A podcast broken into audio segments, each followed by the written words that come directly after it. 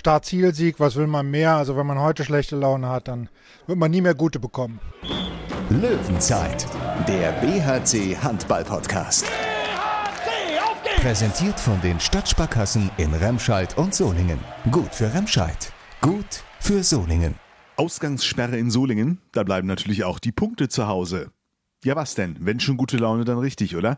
Und sie haben ja auch allen Grund dazu beim Bergischen HC. Mit 28 zu 19 ist den Löwen ein wirklich überzeugender Sieg gegen die Eulen Ludwigshafen gelungen und der tut gut für die Löwenseele. Woran es gelegen hat, das werden wir gleich mit David Schmidt ergründen. Klar, das klingt schon abgedroschen, aber die Bälle, die man hinten nicht kriegt, die muss man vorne nicht machen. Oder um es mit den Worten von Tom Kare Nikolaisen zu sagen. Every action we did in our defense was ja, überragend, so it's, it's easy to, to feel safe. Und wir sprechen mit den beiden in diesem Podcast natürlich auch über das Thema WM.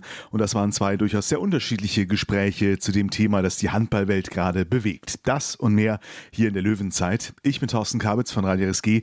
Und wenn ich sage wir, dann ist das vor allem auch der ab sofort ploppfreie Kollege Thomas Rademacher aus der Sportredaktion des Solinger Tageblatts. Hallo Thorsten. Denn bevor wir einsteigen, Tom, können wir heute mal einen Blick äh, hinter die Kulissen dieses Podcasts machen.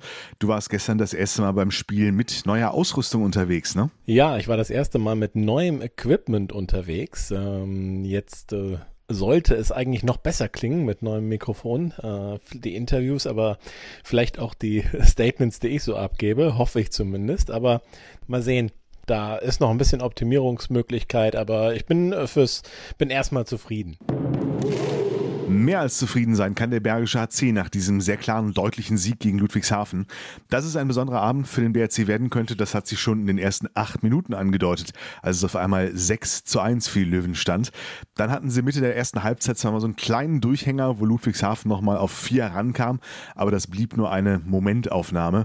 Tom, die Eulen waren in der Tat, wie du heute so schön im Tageblatt schreibst, ziemlich schläfrige Eulen äh, und haben bis zum Schlusspfiff aber einfach kein Mittel gefunden gegen sehr selbstbewusste Gastgeber. Das war gerade defensiv ähm, nahezu eine Paradevorstellung vom BRC. Die Deckung hat von Anfang an sehr gut funktioniert. Das Zentrum äh, mit Max Dari und Tom Kara Nikolaisen, dahinter Thomas Mürk war am Tor und eigentlich alle, die äh, dann auch während des Spiels in der Deckung dann noch kamen. Das war sehr stark und die Eulen Ludwigshafen haben da kein Mittel gefunden und dann äh, ist es natürlich schwer, ein Handballspiel zu gewinnen. Am Ende machen sie dann 19 Tore, in der ersten Halbzeit 8, also das ist natürlich schon dann eine klare Angelegenheit und äh, ja, dann äh, war es offensiv auch ziemlich gut. Ähm, am Ende ist natürlich ein bisschen mehr Sand im Getriebe durch die vielen Wechsel von Sebastian Hinze, aber über weite Strecken, bis auf eine kurze Phase in der ersten Halbzeit, war es auch im Angriff äh, eine, eine, eine super Vorstellung mit ganz wenig äh, Fehlern. Und äh, ja, da sind auch viele Spieler rauszuheben. David Schmidt wieder, der hört ja einfach nicht auf mit absoluter Entschlossenheit. Linus Arneson hat erneut äh, eine super Leistung gebracht, wie er auch schon in Göpping. Von daher schon stark. Ich, ne, Tom Kara Nikolaisen in der Deckung äh, wird immer besser und offensiv, wie gesagt, durch die Breite eine super Vorstellung. Und das zwischenzeitlich war man ja mit zehn Toren vor, ich glaube sogar einmal mit elf. Da hat sich ja angedeutet, dass es vielleicht sogar der höchste Sieg äh, in der Bundesliga-Historie werden könnte vom BHC. Das war ja ein 31-18 gegen die HSG Nordhorn-Lingen. Das hat ja dann nicht geklappt. Bestimmt auch ähm, ja, liegt sicherlich auch an den, an den Wechseln, äh, die Sebastian Hinze dann äh, vorgenommen hat. Da lief es dann nicht, äh, nicht mehr ganz so reibungslos dann eben bis zum Ende. Äh, aber es hätte, es hätte es auch noch werden können, dann wäre es vielleicht sogar der deutlichste Sieg gewesen.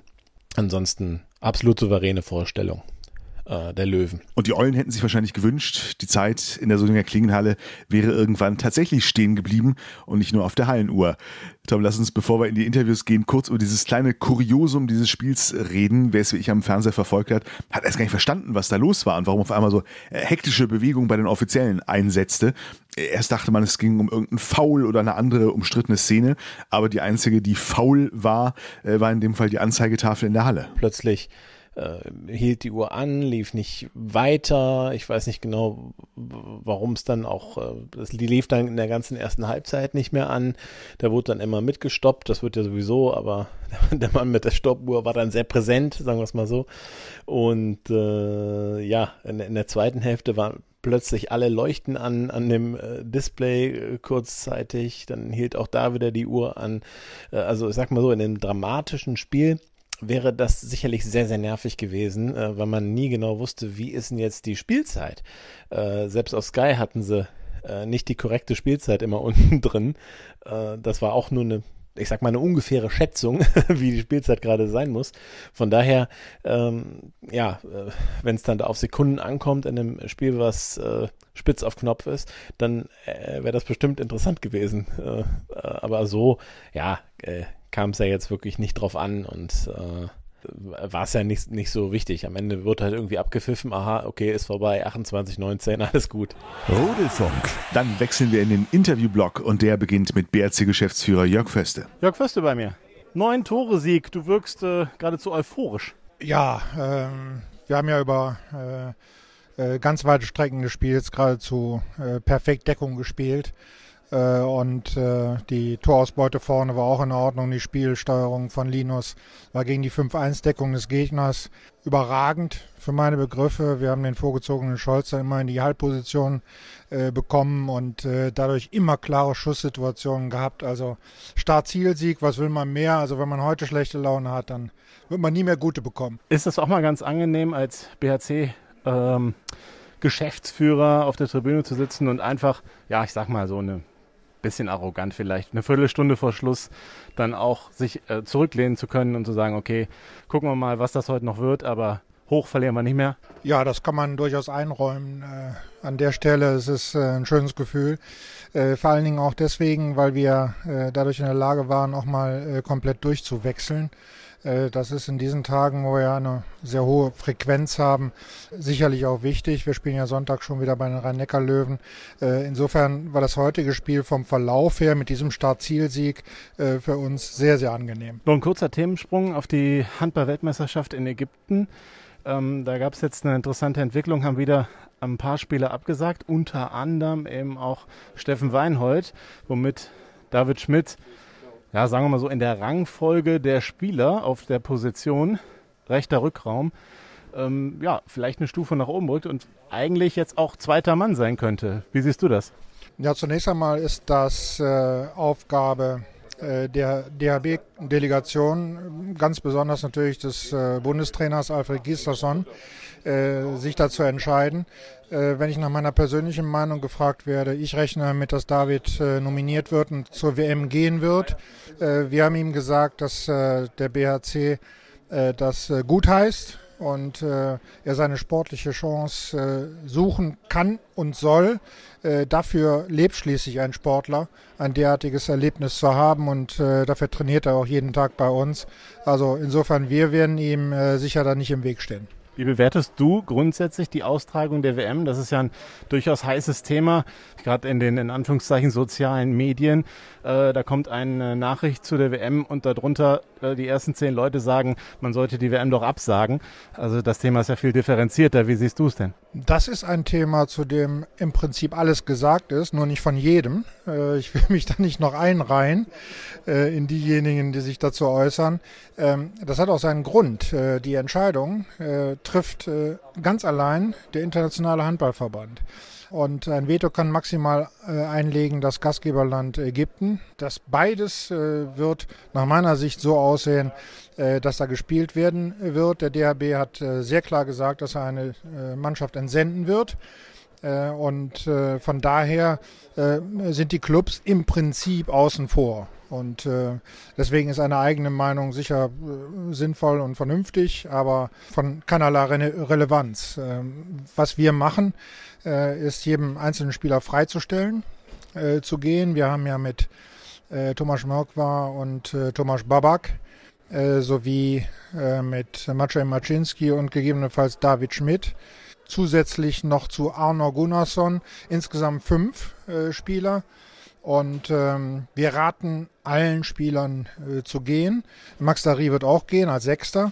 Linus Arnesen wird zu Hause bleiben. Das hat er schon mitgeteilt, sodass wir äh, voraussichtlich sechs Spieler nach äh, Kairo und Umgebung schicken werden. Jetzt müsste ich Linus natürlich eigentlich selber fragen, aber vielleicht weißt du es. Warum bleibt er zu Hause? Er hat äh, Gründe vorgebracht gegenüber seinem äh, äh, Nationaltrainer, äh, die äh, er im äh, Vier-Augen-Gespräch dargestellt hat. Und ich möchte das auch nicht hier an seiner Stelle machen.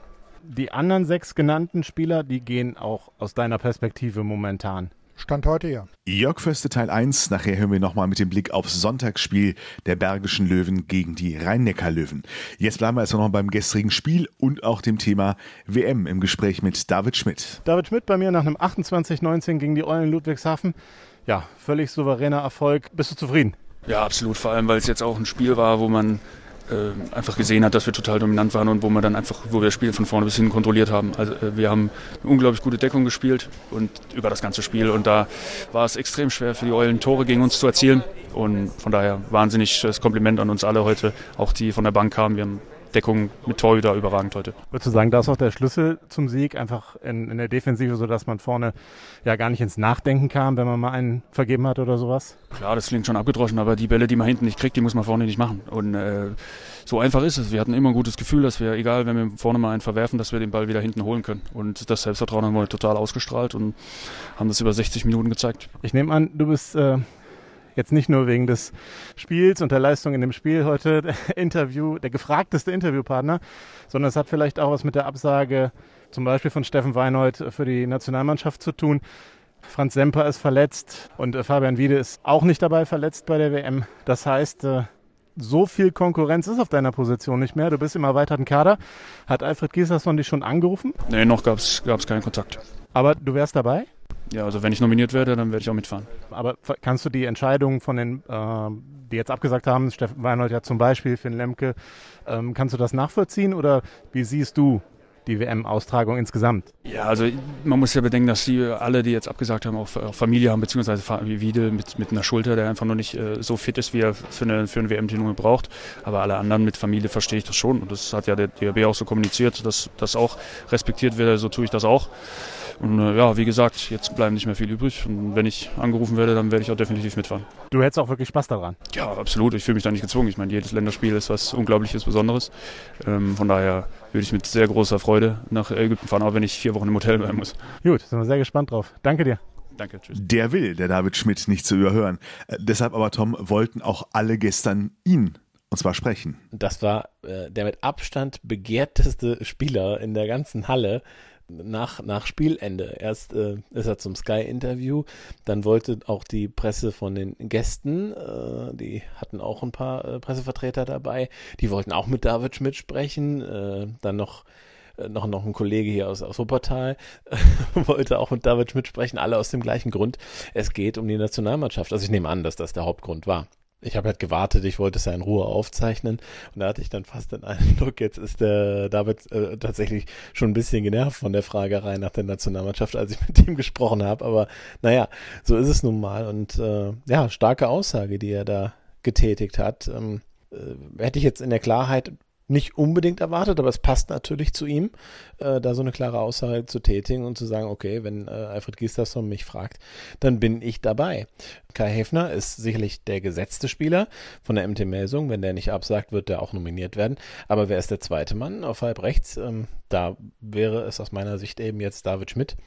Ähm, und Antonio Metzner ist auch noch in diesem erweiterten Kader auch ein starker Spieler vom HCR lang. Ich habe aber das Gefühl, dass Gisserson da doch ganz gut mit einem entschlossenen David Schmidt, äh, der auch in der Deckung auf halb äh, verteidigen kann, äh, ganz, ganz gut bedient ist und habe auch das Gefühl, dass er ihn nominieren wird. Dann hoffen wir mal, deine Tipps sind noch besser als dein Schulenglisch. Das braucht man nämlich jetzt für die dritte Stimme zum Spiel. The Voice of Norway beim BRC. Tom Karen Nikolaisen im Gespräch mit Tom. Tom Karen Nikolaisen. Congrats on a, how, how should I call it, a safe win. Do you agree? yeah, I agree. Uh, very. We had um, a big focus on this game, uh, where the focus was we have to uh, stand really good in our defense, in Abwehr, and get some. Uh, if we stand good in defense, then we we knew that we will we will beat them with five goals, one goal, ten goals. Yeah, but today our defense was extremely good, together with the with the goalkeeper. So yeah. And you were part of the defense, obviously, and the in-block Spieler, uh, together with Max Darry for not the whole game. Then in the end it was changed, but um, did you feel good from the beginning? Yeah, absolutely. We had two days of preparation, but it was um, it was two good days. We watched a lot of video and um, had uh, some good training sessions, and uh, it felt really safe and secure out there. Every action we did in our defense was yeah, überragend, so it's it's easy to to feel safe. You get more responsibility in the last uh, few games because Chaba has some problem. He's a bit hurt, you could say. Do you feel that that you get better through those games? Do you feel more safe? Absolutely, and uh, the position uh, uh, where I stand, where I have been standing the three last games, is a position where I'm much more known what I'm going to do. It's a position where I've stood before, and I'm really secure what I'm going to do. So, and also getting a lot of, of playing time, it gets better and easier every game. So you, you feel more secure, you feel more in the in the team and how we play. So yeah. Now look at your knee. It doesn't look too good. That uh, or is that just ice? What happened? Uh, no, it's just uh, just ice. Uh, some typical handball uh, icing knee problems. yeah, so nothing uh, nothing dangerous yet. Yet? Ah, so I don't know. I have to to look on it, but I don't think it's any any special. Let's hope so. Three more games this year. What do you think is possible in those three games? Uh, also it's it's uh, three tough games. It's on the Sunday. It's a really tough game in Mannheim, uh, but I think we have a really good chance if we do what we do today, where we set our defense properly and we keep uh, the opponent under 26, 25 goals. Then I have a big faith that we can we can stand with six points, and that is our goal. So if we work hard and, and put our defense, then I have big faith that we can do really well. We talked about the national team before here, and some guys of the team was, were mentioned. Max Darry will go. How about you? Did the Norwegian coach call you? Nee, uh, no, uh, not this time. I wasn't with the the World Cup squad this time. You, you're sad about it, or would you say, okay, this year or next year in January, maybe it's safer here, or how do you? What's your point on this? It's some mixed feelings. Uh, of course, you you want to to be there, uh, when you have already been there for uh, one championship. But I have to understand as well that I'm I'm 22, soon 23 years old, uh, and also I have really mixed feelings for for this this world championship with a pandemic going on, and I don't really want to travel and and. This can happen when you go to a new club and you have to to play yourself in the club. Don't get so much playing time in the beginning, uh, but as you see, the last last three four games I played much more, and yeah, then we just keep keep working on, and it will be our goal to come there uh, next time. All right, thanks. Bye bye. Bis später. bis später, ja. Als ich das gehört habe, habe ich gedacht, vielleicht sollten wir Tom Kara Nikolaisen jetzt einfach nach jedem Spiel interviewen. Jedes Mal zwei Worte mehr und äh, spätestens irgendwann im Frühjahr können wir ein komplettes Podcast-Interview auf Deutsch mit ihm führen. Löwenzeit. Jetzt aber geht der Blick erstmal auf Sonntag. Der BRC zu Gast bei den Rhein-Neckar-Löwen und dazu jetzt nochmal Jörg Föste. Blicken wir doch ganz kurz auf die Rhein-Neckar-Löwen. Die haben gestern ziemlich deutlich äh, in Hannover verloren. Hat dich das äh, auch überrascht? Äh, ja, äh, es gibt solche Tage, äh, die äh, unter dem äh, schlechtesten Stern stehen, den man sich vorstellen kann. Das hatten die Rhein-Neckar-Löwen gestern. Es gibt aber auch Gegner wie Hannover, von denen man nie so recht weiß, äh, welche Qualitäten sie an den Tag legen. Gestern war Hannover über 60 Minuten präsent, hat ein überragendes Spiel gemacht aus meiner Sicht auf vielen Positionen. insofern war der Sieg auch durchaus verdient, aber die Rhein-Neckar-Löwen haben natürlich eine Menge dazu beigetragen. Und steht jetzt zu befürchten, dass der BHC die ganze Wut abbekommt? Würde ich so nicht sagen. Es gibt ja immer zwei Möglichkeiten, wie man äh, äh in ein Spiel hineingehen kann. Wenn ich äh, die Möglichkeit hätte, äh, jetzt zu wählen, würde ich sagen, äh, die Rhein-Neckar-Löwen äh, sind verwundbar. Und das ist für mich die bessere Variante jetzt. wir haben 5 zu 1 Punkte, haben Rückenwind, sie sind verwundbar. Also wir gehen mit Optimismus nach Mannheim. Vollgetankt mit Selbstbewusstsein startet der BRC-Bus bereits am Samstag. Gespielt wird nämlich schon am Sonntag um 13.30 Uhr in der SAP-Arena. Der BRC zu Gast bei der aktuellen Nummer 2 der Tabelle, den Rhein-Neckar-Löwen. Die Stimmen auch zu diesem Spiel gibt's Montag dann wieder hier. Bis dahin, wir hören uns. Bye bye, bis später. Löwenzeit, der BHC Handball-Podcast. Präsentiert von den Stadtsparkassen in Remscheid und Solingen. Gut für Remscheid. Gut für Solingen.